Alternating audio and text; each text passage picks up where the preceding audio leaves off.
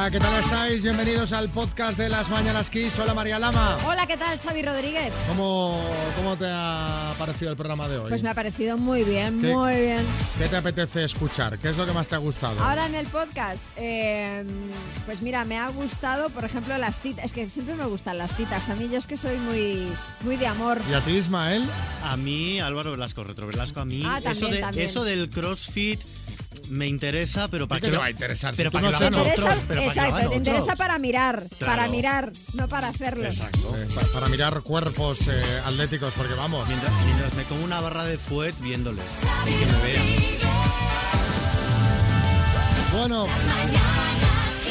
en el podcast te damos los temas del día, los temas de actualidad. El precio de la luz es, la locura del momento. O sea, está la cosa a 180 lereles. A 180 hemos pagado hoy, ha sido un pico de 9 a 11 de la mañana, de media a lo largo de este miércoles. Bueno. 172,78 euros, una subida que llega justo además en el momento en el que el Consejo de Ministros ha aprobado las medidas para tratar de paliar la actual escalada de precios y que van a entrar en vigor mañana mismo tras haberse publicado hoy en el Boletín Oficial del Estado. Las eléctricas han manifestado su contundente rechazo, fundamentalmente las que implican a una minoración de sus ingresos, unas medidas que han calificado como intervencionistas. Han amenazado incluso con paralizar las centrales nucleares. Sánchez y Aragonés retoman la mesa de diálogo año y medio después. El presidente del gobierno y el de la Generalitat encabezan esta reunión, una cita que ha provocado además una gran crisis entre los socios del gobierno y es que el presidente de la Generalitat, Per Aragonés, no ha aceptado los nombres que ha propuesto Junts para acudir a la reunión ya que no eran consejeros de su, de su gobierno. Según Aragonés, el encuentro es entre, entre ejecutivos, entre ejecutivo central y autonómico. Desde Junts acusan a Moncloa de censura. Y el acoso escolar se ha trasladado de las aulas a Internet. Uno de cada cuatro alumnos conoce a otro que ha podido sufrir ciberbullying durante la pandemia, aunque el acoso escolar cayó porque los chavales dejaron de seguir las clases de forma presencial por el coronavirus, el acoso virtual ha sido la forma más frecuente incluso a través de nuevos canales. Muy complicado esto. Eh, los niños, cuando somos niños, porque yo me acuerdo de conductas que teníamos en el cole, no somos conscientes de cuán podemos afectar al resto de compañeros. Pero yo creo que con las nuevas tecnologías esto se ve potenciado de una forma que los padres deberían vigilar muy, muy, muy de cerca. No tan solo por si tu hijo eh, es el que recibe este acoso, sino porque mm, pues que tu hijo no sea el que acosa al resto de compañeros. ¿Te agobia a ti como madre, María? Hombre, obviamente, yo creo que a todos, pero yo creo que no es un tema que nos tenga que agobiar solamente a los padres, creo que nos tiene que agobiar como sociedad, porque es que no paran de darse casos, es decir, todas, muchas de No, las claro, yo lo digo en el sentido de vigilar, claro. yo- Sí, sí, claro. Bueno, a ver. A mí me tiene- indigna, pero no como tiene, tengo tiene, cua- tiene cuatro años, de momento tampoco tiene acceso a las tecnologías, por lo tanto, pero bueno, creo que nos tiene que hacer reflexionar a todos. Y sobre todo los padres y los adultos reflexionar y ver a ver qué conductas son las que llevamos a cabo y que luego los Exacto. pequeños las pueden replicar. que pueden imitar, que cosas que ven en casa que luego imitan. Bueno, eh, vamos a disfrutar de los momentos del programa de hoy que más nos han gustado. Este es el podcast de las Mañanas Kiss. Bienvenidos todos.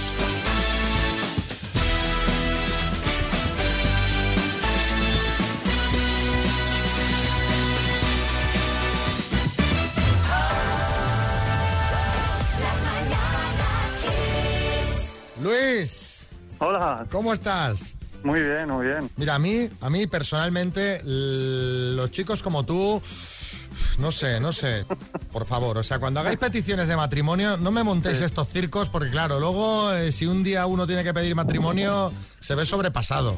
Bueno, que nos- nosotros somos un poco peliculeros y habría que hacerlo a la altura. Vamos a explicar las cosas, Luis, te llamamos, bueno, lo primero te llamamos de parte de Gema, de tu futura mujer a la que le has pedido matrimonio de una forma tan romántica que ella te lo quiere, te lo quiere agradecer por la radio, porque ella dice "Es que yo no, por más que haga, nunca voy a llegar a, a ponerme a la altura de lo que ha hecho Luis. ¿Cómo le pediste matrimonio a Gema después de 18 años juntos, que también te digo que os lo habéis pensado, ¿eh? Sí, sí, me ha costado, me ha costado. Pues nada, eh, la convencimos entre, entre la hermana y yo para llevarla al cine. Me habían hecho un, un vídeo como un formato de tráiler y entre un tráiler un tráiler y otro en el cine con la familia detrás que tampoco sabía que estaban le pusimos el, el tráiler que era un, un perrito que nos faltó el año anterior hablando ahí de lo maravillosa que es y al final pues lanzaba una cajita que la recogía yo y me, me arrodillaba. Pero Bueno, despliegue. bueno, o sea, bueno. O sea, ella va al cine como a ver una peli y de, repente se encuentra allí contigo con la rodilla hincada en el suelo. Exacto. Bueno, pues oye, felicidades, te, te lo decía en broma, bueno, no, no te lo decía en broma, mm, fantástica esta petición de matrimonio. Y mira, Pedro Almodóvar te quiere decir algo. Es una maravilla, yo felicitarte, la verdad, porque es una película maravillosa. Solo espero que no tuvieras que pagar las palomitas a todos los familiares porque estarás en bancarrota. ¿eh? pues sí. Pero bueno, no pasa nada. Una, una, una vez no pasa nada. Bueno, Luis, que vaya todo muy bien y que seáis muy felices, ¿vale? Muchísimas gracias. Un beso. Un beso. Un abrazo, adiós.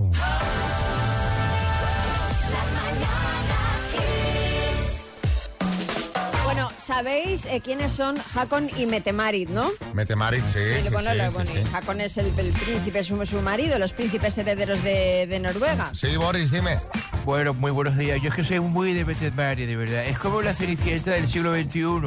La, la plebeya madre de un niño con un narcotraficante que se convierte en heredera al trono. Es que es una película romántica. Prácticamente, su historia es prácticamente de peli romántica. Bueno, pues es noticia la hija mayor del matrimonio. La segunda en la sucesión al trono de Noruega, la princesa Ingrid Alexandra, que se ha pasado todo el verano fregando platos en un restaurante italiano de Oslo. Y no, no es un castigo, es solo que la princesa quería vivir una primera experiencia laboral normal, similar a la que pudiera experimentar cualquier joven noruego de, de- de su edad. Vaya, 17 años tiene. Y como es menor, como no podía trabajar de cara al público porque no puede servir alcohol, según explica la revista noruega que ha publicado la noticia, pues estuvo en la cocina y básicamente a lo que se dedicó pues fue a eso, a fregar platos. Oye, pues muy bien, ¿no? ¿Verdad? Bueno, está bien, está bien. Quien no ha trabajado de joven en algún trabajillo así, ese primer trabajo para sacarte dinerito en verano.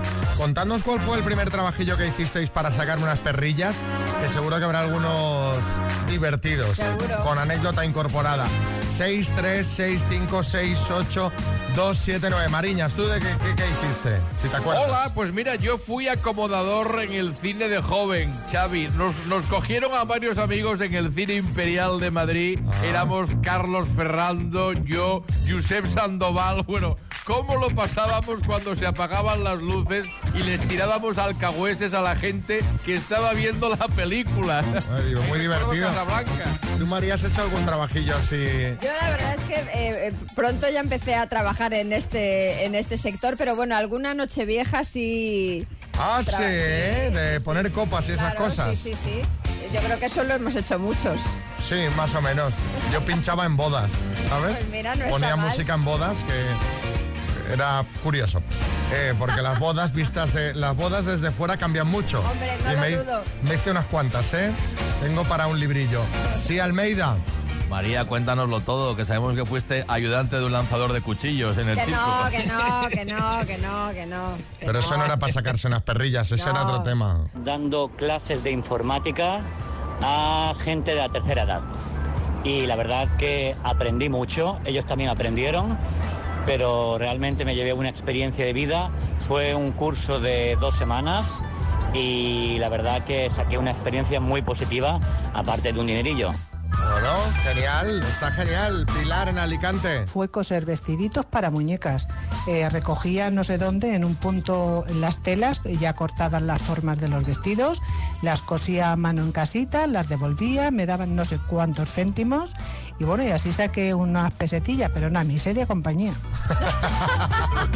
Una cosa que, miseria, pero estaba entretenida. Esta cosa que se hacía antes, que había como mucha producción de cosas en casa. Sí, sí. De gente que ponía tapones a bolígrafos, gente que cosía. pues- ¿Verdad? Sí, sí. Ana en Sevilla. Fui dándole clase a una señora mayor eh, que tenía dificultades para la lectura. Era una persona muy coqueta y le encantaba estar el día con, eh, la, con la prensa del corazón. Eh, siempre que terminábamos las clasecillas estas, eh, siempre me decía, niña, ten mucho cuidadito con el queso, ¿eh? que todas las mujeres llevan un queso y hay que dárselo al mejor ratón. Ah, mira. Después de, ¿eh? de un rato de prensa del corazón, la moraleja. Sí, Antonio. Antonio, desde Castellón, muy buenos días. Pues mi primer trabajo fue en el Castillo del Terror, en una feria aquí en Castellón. Lo curioso es que nos pagaban con nubes de azúcar. Anda. Fíjate. Me encantaría estar trabajando en un pasaje de estos del terror asustando gente. Así. Sí, ¿sabes? De hecho, se lo pedí a la gente del Parque Atracciones de Madrid. Una vez me enseñaron por dentro y digo, oye, ¿no puedo venir yo aquí a asustar gente? Pero así, sin disfrazar ni nada. Y salgo de la esquina y la gente... ¡ah! Me dijeron que sí, ¿eh? Lo Pues tengo que retomar, que llega claro. Halloween. Smart Speaker 7 de Energy System. Esto es maravilloso. Es la torre de sonido Wi-Fi con Alexa integrada para que le digas, Alexa, ponme XFM. Y ahí que empieza a sonar la radio. ¿Cómo lo ves, Charlie? Bien, bien, lo veo bien. ¿Lo ves que te, te vendría muy bien, no? ¿Dónde la pondrías Sí, tú? Todo, todo un, lugar- un lujazo. ¿Qué, qué rincón le tienes reservado a la torre? A ver. El baño. El baño. Ah, O sea, una torre de sonido en el baño. En el baño, así. Va a sonar fuerte eso, ¿eh? sí, va a hacer, va a hacer Eh, como efecto bueno. bóveda. Para mí solo vale. Bueno, pues venga, vas a jugar con la letra J de jamón. De J de jamón. Sí, Vale. Vamos, dale caña. Charlie de Valladolid, dime con la J, pájaro. Figuero. Marca deportiva. Eh, Joma. Capital de provincia. Jaén. Presidente de país. Eh, Hussein. Personaje de la Biblia. Eh, Jesús. Producto de farmacia. Jarabe. Lo encuentras en la nevera. Eh, jamón. Guau, te han sobrado 16 segundazos, Charlie de Valladolid. espero, espero. Estoy nervioso, ¿eh? Pero, pero tú, pero tú habitualmente escuchas el programa. Yo todos los días. Pero me refiero, y cuando escuchas el concurso, ¿qué tal se te da? Eh, pues te digo la verdad, regular. Regular. A ver, eh, Regular. la A ver, a es ver que qué has, dice- has jugado muy bien. eh, A ver qué Charlie. Dice que, eh, la super tacañona. Uy. Presidente María, de país. bien. No, no, sí, yo me voy a portar bien. Presidente de país, has dicho Hussein. Sí, me he equivocado, es con H, pero bueno. Claro. También habla con, también habla con J. También lo, no. Lo hemos estado buscando, de hecho. Hussein, Estamos ahora mirando. Como presidente de país, Ay. Hussein con J no, no, no, ya, ya, me he figura, equivocado, ¿eh? iba a decir paso, pero bueno. No Bueno, figura. En- Nos serviría, por ejemplo, el presidente de Brasil, que es Jair No le Bolsonaro. conozco, no le conozco. Bueno, bueno, yo tampoco, pero bueno, de verlo en la tele y eso. En fin, seis aciertos en total, Charlie. Muy Lo sentimos jugado. mucho. te ¿Me puedes mandar un par de tazas? Eso está Eso hecho, sí, Charlie. eso Para mí, sí. para mi mujer. Hecho, hecho. Un abrazo muy grande. A vosotros. Hasta luego. Un Sí. beso. Boris, dime. Bueno, yo, pe- yo pensé que diría Joe Biden, a pesar que suena muy También. bien. Mira, también, también, también. También era bueno ese. Ay. Son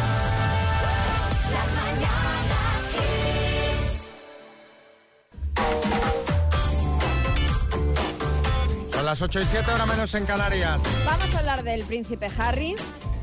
Hoy está de cumpleaños, 37 años. Caramba, qué bien. Pero no hablaremos de eso. No vamos a hablar de eso. ¿De qué? Vamos a hablar de la relación que tiene, atención, con Jill Biden, con la primera dama de Estados Unidos, con, Con la la mujer mujer de efectivamente, con la mujer de Joe Biden. La pareja congenia perfectamente a pesar de que se llevan 33 años. Se conocieron en una recepción para veteranos heridos de guerra y desde entonces han coincidido en muchos más actos y se llevan de maravilla. El último encuentro fue ayer mismo en un acto benéfico multideportivo para veteranos. ¿Cómo será su relación? Ojo, y aquí viene el meollo. Que hasta el presidente de los Estados Unidos, el propio Joe Biden, ha dicho que su mujer pasa demasiado tiempo con el príncipe Harry. Hombre, entre el príncipe Harry y Joe, pues. Dirá, mira Joe, tú a lo tuyo a mandar y yo me voy a entretener con Harry. Hombre, la verdad, sí, Dinio. Mucho cuidado con esto, Xavi, que a mí me recuerdan mucho a Marujita y a mí, ¿eh? por la diferencia de edad, ya te digo, pero yo le digo desde aquí al presidente Joe Biden, si me está escuchando, que se anden con mucho cuidado porque lo mismo le levantan a la mujer. Es- lo típico, María, que vas a un evento y terminas confundido retosando en el cuarto de las escobas, tú Es, sabes. es lo que le falta al, al- al príncipe Harry, ¿sabes? Sí, o sea, sí, un ya, ya, escándalo de este, de este sí, sí, calado. Harry La verdad es que es una pareja rara. Príncipe Harry y Jill Biden, eh, al menos es peculiar. Y de eso queríamos hablar de parejas peculiares, porque todos tenemos, pues, relaciones de amistad o de cualquier tipo con gente con la que no pegas nada, ¿no? Y te queríamos preguntar por esto, que nos cuentes con quién mantienes una relación de amistad de cualquier tipo y no pegas nada. Yo qué sé, pues tu mejor amigo vota un partido eh, político totalmente opuesto al que tú votas y encima tú eres del Madrid y él es del Barça y tú eres taurino y él es antitaurino. O yo qué sé, tienes un negocio compartido y tu socia es una mujer casada, muy familiar, muy tranquila y tú eres todo lo contrario, una fiestera, eres poco convencional. O tu marido no puede ser más rural y tú lo más cercano que has pisado a un pueblo es Alcorcón, que no lo es. Eh, cuéntanos, 636568279. 279. Hablamos de relaciones peculiares, extrañas parejas, si quieres llamarlo así. ¿Tú, María? No, lo estaba yo pensando. Yo la verdad es que eh, tengo amigos de muy distinto pensamiento, forma de ser. eh, en fin, la verdad es que yo creo que al final en el, en el respeto mutuo y en la tolerancia está el kit de la cuestión. Pues mira, yo soy profe de pilates y entablé amistad con una de mis chicas de, de pilates, que es una señora de 75 años, yo tengo 32. Y nada, nos llevamos súper bien, quedamos para irnos a tomar cervezas muchas veces y bueno, en verdad ella es bastante más fiestera que yo y tiene bastante más energía que yo. Y cuando nos ven por la calle, pues en su barrio siempre piensan las señoras que se ha echado un novio joven y cosas así, que a ella le encanta, me agarra más del brazo y dice, que nos miren, que nos miren. ¡Mírala! ¡Qué bueno! Buenísimo, Anabela. Eh, mi marido es todo lo contrario a vestir bien. Sus botines, todo el día de tenis, todo el día pantalón corto y camiseta si quiere, y después también el orden.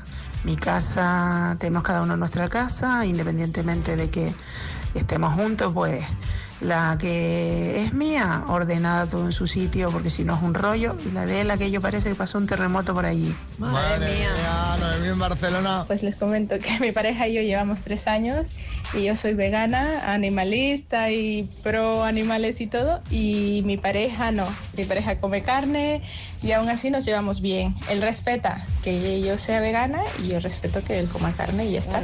Que si no, imagínate, ¿sabes? Que, a ver, Tendrá una nevera cada uno en casa, me dos neveras. imagino, me imagino.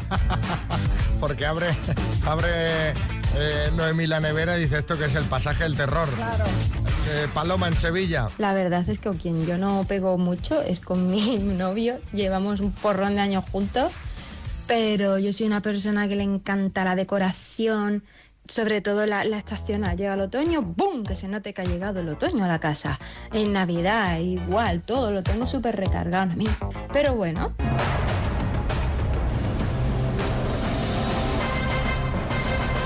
El minuto.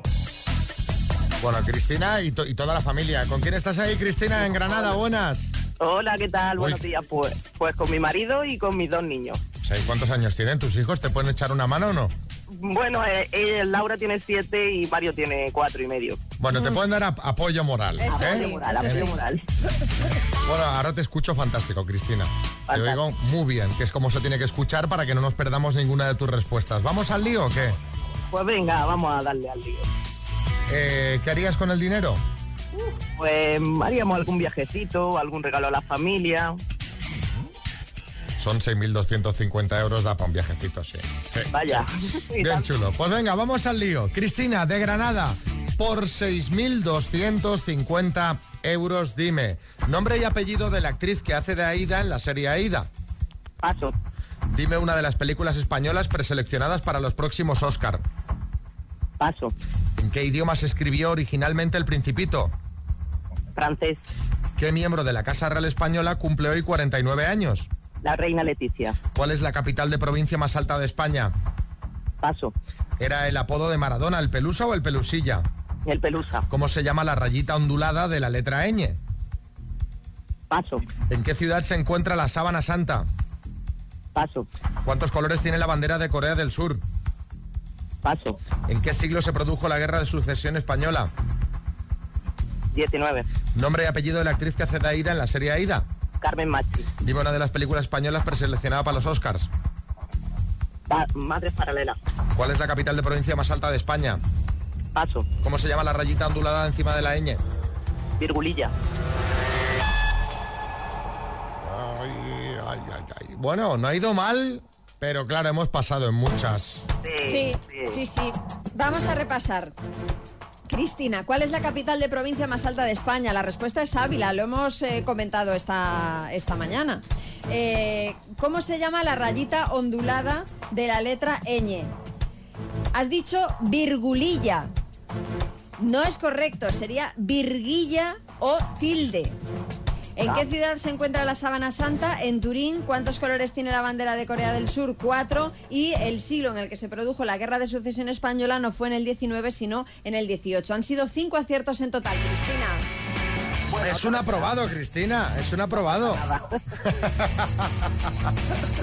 Estupendo, nos lo hemos pasado muy bien. Os mandamos unas tacitas del programa para la familia, ¿vale? Perfecto, muchas gracias. Un beso, Cristina. Ay, nos quedamos ahí con esa sensación.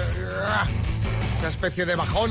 No iba mal porque en la segunda vuelta remontó ahí bastante, pero claro, al haber pasado en tantas, pues el tiempo no nos llega. Ojo a la super tacañona María Lama, que, que está. He, visto que empezaban a entrar mensajes aquí en el WhatsApp del programa. Están muy puestos los oyentes. ¿eh? Me gusta, me gusta. Ha llegado un torrente de mensajes como este. Oye, que la, la rayita de la N sí se llama virgulilla. Habéis dicho virguilla y no, es virgulilla. Tiene toda la razón. Tenía mal apuntada la respuesta, correcto. Así que no son cinco aciertos, sino seis los de Cristina. Al Venga, César lo que es del venga, César. Venga. Dos desconocidos conocidos. Un minuto para cada uno y una cita a ciegas en el aire. Proceda, doctor Amor. Allá voy, allá voy. Y me voy a Sevilla. Hola, Francisco. Hola, ¿qué pasa? Buenos días. ¿Cómo estamos, Francisco? Pues estupendamente, después de temporada, que no ha pasado por aquí por encima. Bueno, pero temperatura bien, ¿no? Como siempre. Ahora, ahora mismo casi de playa. ¿Y tú, Rocío, cómo estás? Hola, buenos días. Muy bien también, estupendamente. ¿Cómo, cómo está la ciudad de Sevilla? ¿Hay ambientillo o no? Pues la verdad un poquito nublada, pero vamos, hay ambiente, hay ambiente. Bueno, pues venga, vamos a las preguntas, ya sabéis cómo funciona, os hacéis preguntas y si os parece bien y os convence con lo que preguntáis, vais a cenar, os invitamos y oye, a ver qué sale de ahí. Empiezas preguntando tu Rocío, ¿vale? Vale. Pues venga, arranca cuando quieras, tiempo. ¿Cuántos años tiene? Pues 46 para 47. Vale. Eh, ¿Cuánto llevas sin, sin pareja? Pero, bueno, ya algún tiempecillo. ¿Tienes hijos? No, Vale. Eh, ¿A qué te dedicas? eh, soy conductor. ¿Perdón? Conductor. Vale. ¿Y qué altura tienes? En- Yo tengo 1,78. Es que no tengo bien, perdona, hija. Que no tienes Vale, cobertura, Francisco, se te corta. Vale, estupendo. Pues nada, yo más o menos, más o menos eran las preguntas principales, sí. Perfecto. Francisco, ponte en un sitio que tengas cobertura, hijo mío. Venga, hijo, yo estoy aquí, yo estoy por todas las ¿eh? Yo no paro de ver si hay una rayita más. Vale. No sé qué has dicho, No, no Francisco, sabemos qué has pero- dicho, pero bueno, vam- vamos a intentarlo, ¿vale? ¡Tiempo! Eh, pues yo te preguntaría, descríbete un poco, cómo te describiría como persona. Pues la verdad, soy una persona muy sincera, responsable y formal. Eh, bueno, ¿qué gusto tienes? Eh, pues me gusta mucho escribir, la música, eh, leer, andar. La verdad que cosas muy naturales, ¿verdad? Vida sana, como yo digo. Bueno, pues estupendo. Mm, Bueno, ya también te pregunto qué aspecto tienes, cómo te- gusta vestir. Pues la verdad, entre clásica y moderna. Gusto, ¿eh? Casual, lo que vendría a ser casual, ¿no, Rocío? Francisco, ¿quieres ir a cenar con Rocío? Hombre, por mi, yo he intentado. ¿Y qué opina Rocío? Yo sí, yo también, encantada. Encantada, pues venga, vámonos. ¿Qué misterio habrá? Puede ser mi gran noche. Fíjate, Rocío, que te he notado con un tono de voz que pensaba que ibas a decir que no, Yo ¿sabes? también. Como si algo no, No, te no, no, convenciera. No, no, lo que pasa es que estoy así un poco en el trabajo y me estaban haciendo señas. Y no te preocupes que, que cuando, cuando, cuando llegues a la cena, Francisco habla normal. No, a- a- a- a- ¿Te imaginas que llega y ¿Te habla imaginas así? que habla así, que en persona? Sí, Boris. Oye, Rocío, que tienes un puntito de moderna. Rocío, que tienes un punto de moderna, acude a la cita vestida como Kim Kardashian el otro día en la gala de los Met, que le da un misterio a esta cita. ¡Suerte, chicos!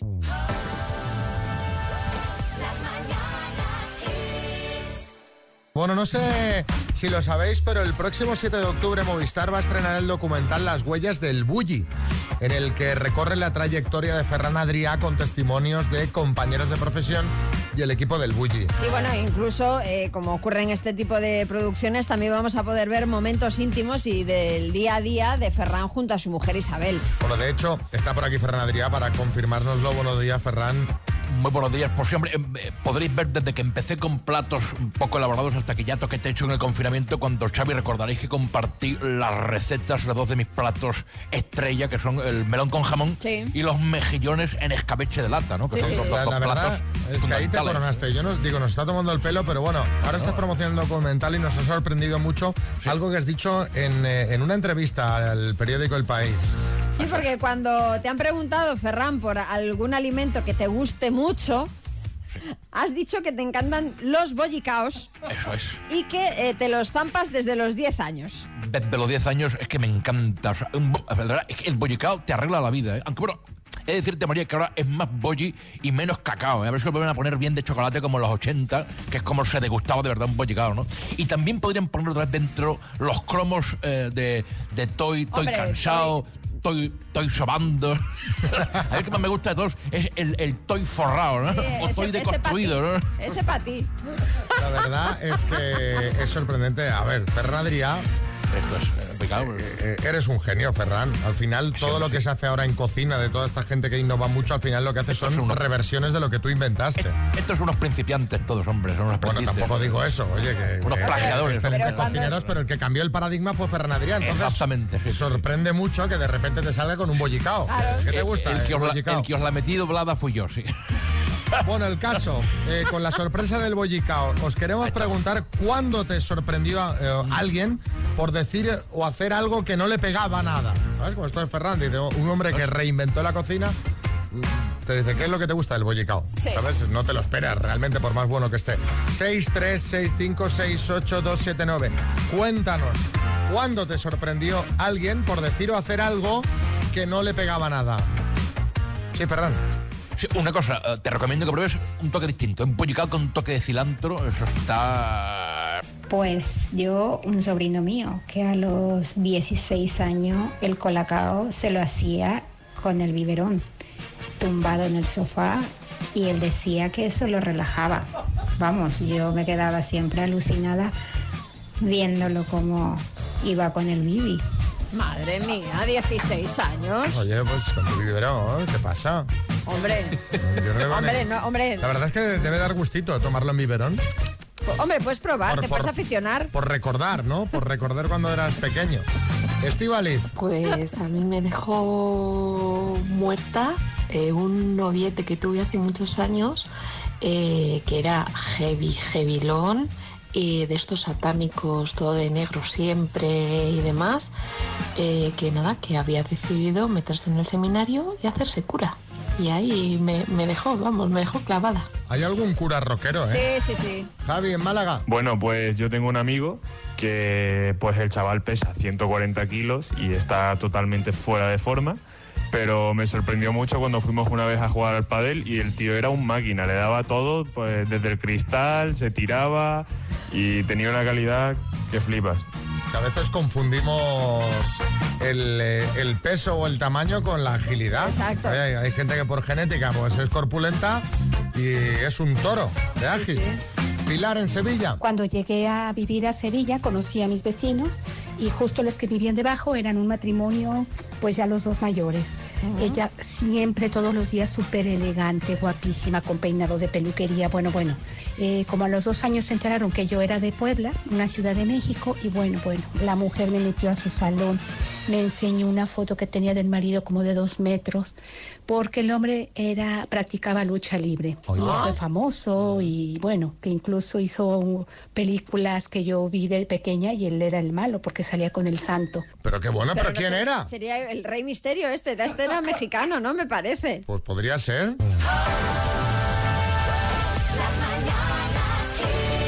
Hoy Álvaro Velasco nos viene a hablar de esas cosas que le pasan a punto de cumplir los 40 años. Hoy hablamos de deporte, ¿no, Álvaro? Eso es, eso es, porque septiembre es un poco el mes que la gente vuelve a hacer deporte.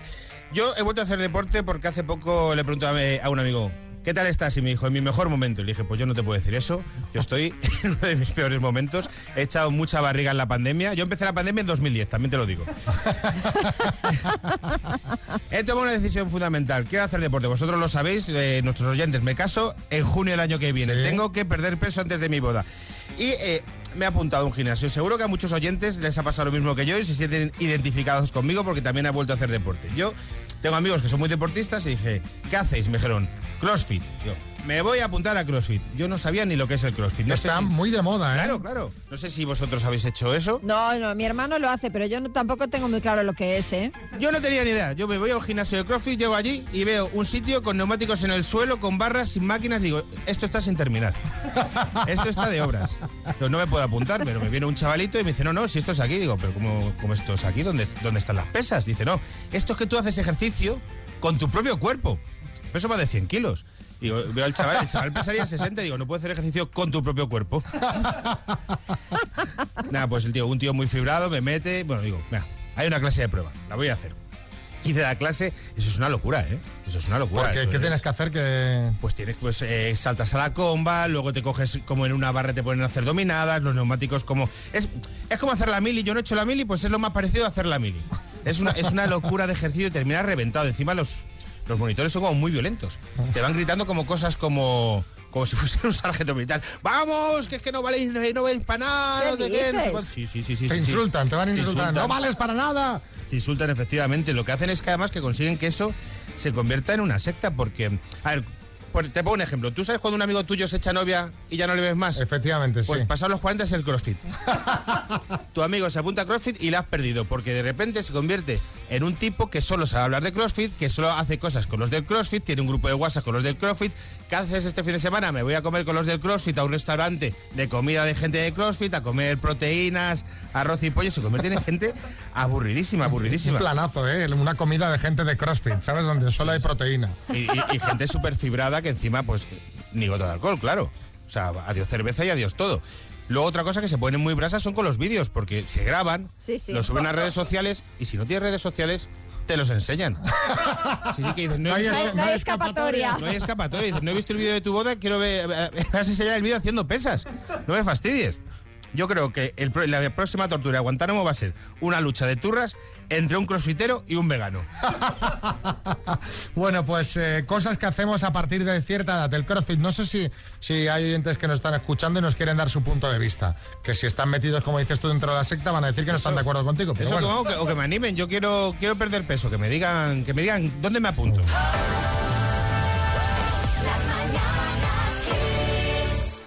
Buenos días familia Kiss. Oye, que yo entiendo perfectamente al chico este que ha hablado del CrossFit y tal, ¿eh? Yo perdí un amigo, pero en vez del CrossFit en el pádel, ¿eh? Yo creo que, se- que- que vamos, entre el CrossFit y el pádel vamos a perder a mucha gente. Venga, un saludo.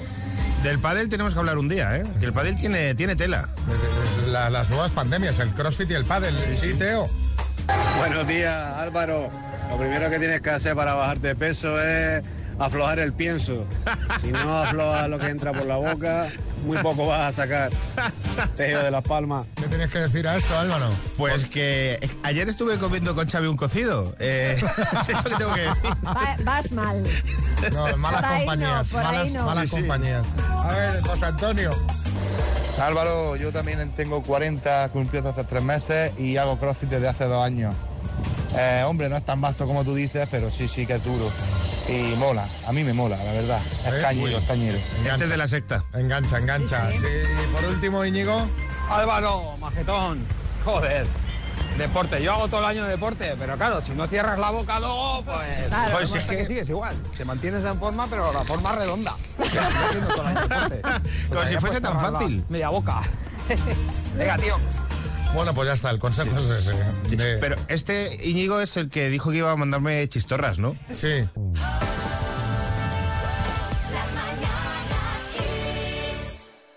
Poco a poco va llegando el frío y dentro de no mucho tiempo nos vendrá muy bien este truco que nos explica Alex de Barcelona.